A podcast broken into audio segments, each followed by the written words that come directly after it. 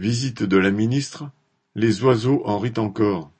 Mardi 25 avril, la ministre de l'Écologie Bérangère Couillard avait prévu une visite dans le marais de Charente-Maritime, proche de Rochefort, dans le cadre d'une « séquence autour de la biodiversité » pour l'inauguration d'une opération dite « Attention, on marche sur des œufs ».